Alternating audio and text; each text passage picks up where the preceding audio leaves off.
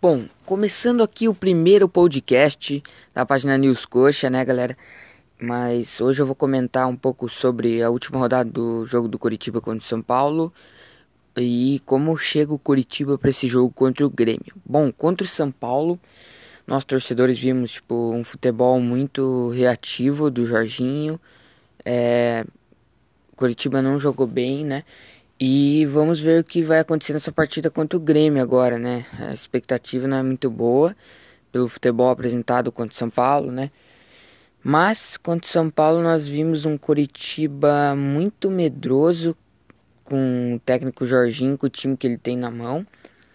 É, não é por falta de bons jogadores, tipo, não tem jogadores nível altíssimo no Brasil, mas temos jogadores que dá para ficar ali no meio de tabela um pouquinho menos, mas para um rebaixamento é só ter consciência que a gente consegue escapar disso. Bom, agora eu vou falar como chega um pouquinho o Curitiba para esse jogo. O Natanael, lateral direito, né, foi expulso contra o Fluminense na goleada que o Curitiba tomou de 4 a 0. É, dele ficou suspenso para o jogo contra o São Paulo Daí agora ele retorna pro jogo contra o Grêmio. Quem jogou contra o São Paulo foi o Jonathan. Então o Natanael retorna e deve ser o titular absoluto com o Jorginho, a não ser que, né, alguma coisa estranha aconteça, mas que tudo indica, o Natanael é para ser o titular. Também temos ali nos relacionados, como eu via hoje nos relacionados para o jogo contra o Grêmio, Cara, eu vi é, novidades como o Nathan Silva, que não vinha jogando, acho que desde o jogo contra o Flamengo ele não vinha jogando. É novidade na, nos relacionados do Coritiba. O que também é uma novidade que só tem dois zagueiros relacionados para o jogo. Os dois que provavelmente vão ser titular, Sabine e Rodolfo Filemon. E uma coisa que eu achei muito estranha, cara, e que eu não concordo muito, é que, tipo, sete volantes foram relacionados para o jogo o que assusta um pouco, né? Porque a gente sabe que o Jorginho gosta de usar muitos volantes no time. Cara, se for para ir recuado contra o Grêmio, não dá, cara. Pelo menos tenta sair pro jogo, mostra que quer ir em busca da vitória para se recuperar no campeonato. Mas, cara, se for muito retranqueiro, não, não sei não se o Curitiba vai conseguir sair com uma vitória. Ou até mesmo um empate, o que não seria tão ruim assim, pela situação atual e por ser um Grêmio que está mal no Campeonato Brasileiro, né? Bom, também temos o Rodolfo, né? Aquele que estava no Flamengo ano passado, o que está machucado. Ele vai ficar mais uma partida. Mais uma partida sem poder jogar devido, acho que uma entorse no tornozelo, né? Então vemos o Rodolfo aí mais uma vez fora, né? Bom, como eu adiantei um pouquinho antes do, da zaga e do volante, no gol, né? Não temos nenhuma dúvida que o Wilson será o titular. Então, por enquanto, temos um Coritiba provável com Wilson, né? Sabino e Rodolfo Filemon, a não ser que tenha alguma mudança, talvez Ramon Martinez na zaga, mas provavelmente é Sabino e Rodolfo Filemon. William Matheus, acho que não tem por que mudar também, não, não, não tem nem outra opção, né? Porque o Ângelo e o Cazu foram voltados para o sub-23, sub-20 ali, né? Então o William Matheus ali não tem nem como mudar, é o nosso capitão, né? E ali temos na lateral direita, como eu falei, Natanael. Ali no volante a gente não consegue saber, né? Porque são muitos volantes que o Jorginho relacionou para o jogo. Temos sete é, volantes relacionados para o jogo. Então ali fica meio indefinido. Provavelmente vai começar com o Matheus Salles.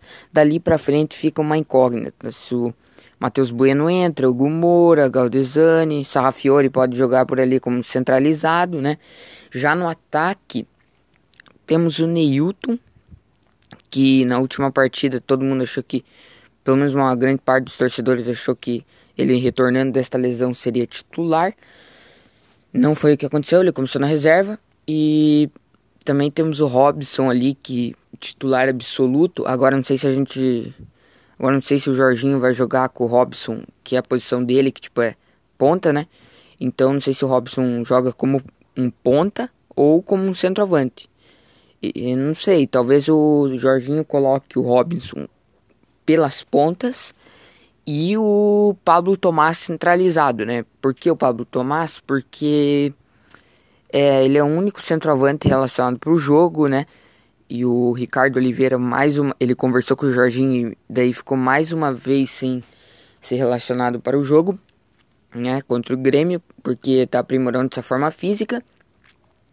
Então, é, o Ricardo Oliveira deve ser relacionado para o jogo só no próximo jogo que é de sábado, mas desse contra o Grêmio ele está vetado, está fora, não viajou junto com o grupo. Bom, aí agora o que a gente espera como torcedor é que o Curitiba não seja muito um time muito reativo, muito medroso, muito recuado, né? Para enfrentar um Grêmio que a gente sabe que por toda a tradição deles são um time muito forte, que tá um pouco mal no brasileiro, mas sabemos que é questão de tempo isso, né? Por ser um time bom assim como eles, né? E, cara, nós vamos ter tem que ir pra cima, porque o Curitiba tem que melhorar nesse campeonato, né? Agora eu vou falar um pouquinho, só para finalizar aqui o podcast, o primeiro podcast aqui, vou comentar um pouquinho sobre as contratações, né? Só para dar um panorama aqui para vocês. O Ricardo Oliveira, como vocês sabem, já chegou aí, né? Tá treinando e tal. É, Matheus Oliveira ainda não foi nem inscrito no campeonato ainda, tá treinando com o elenco, junto com o Ricardo Oliveira também que chegou e com o resto do grupo do Curitiba, mas é capaz de demorar muito ainda para ele começar a pegar ritmo de jogo, tá parado há um ano e meio, se eu não me engano, então vai demorar muito, não muito, mas eu acho que vai demorar um pouco ainda para o Matheus Oliveira estrear, como assim o Ricardo Oliveira que talvez não demore tanto igual o Matheus Oliveira, mas Ricardo Oliveira a gente vê que está mais próximo de uma estreia do que o Matheus Oliveira. Já o Ezequiel Ceruti, nesse momento, terça-feira que eu estou gravando esse podcast, um dia antes do jogo contra o Grêmio, ele chegou aqui em Curitiba, está realizando os protocolos, finalizando os protocolos de contratação, re realizando exames médicos, tal, etc. É, deve ser, depois que realizado, deve ser oficializado, deve se integrar ao grupo restante do grupo do Curitiba, deve treinar e deve demorar um pouco também, né, para virar é, fazer sua estreia, mas logo logo ele já tá aí junto com o grupo do Curitiba treinando e fazendo as coisas etc. Né? Então é isso, galera. Se você gostou aí desse podcast, né? Curte aí, tem, vai, estar em várias plataformas. Aqui a gente vai tentar aprimorar ao tempo, tá? E só mais uma informaçãozinha aqui. É que o Ezequiel Ceruti só pode é, jogar no Curitiba a partir do dia 13 de outubro. Vai ter um jogo no dia 14, mas dia 13 de outubro, se tivesse jogo, ele já poderia estaria apto, devido à janela de transferência lá abrir só na Argentina e outros países abrir só dia 13. Mas ele já está aqui, já tá em Curitiba, né? Aqui ou outro lugar que você esteja, ele já está em Curitiba. Fazendo os protocolos, como eu disse anteriormente, e mais ele só pode estrear dia 13 de outubro, né? No caso, no dia 14, contra acho que o Palmeiras, talvez ele faça sua estreia, né? Mas é isso. Curte aí o podcast, teremos mais podcast em breve, valeu? Um abraço, galera. Falou!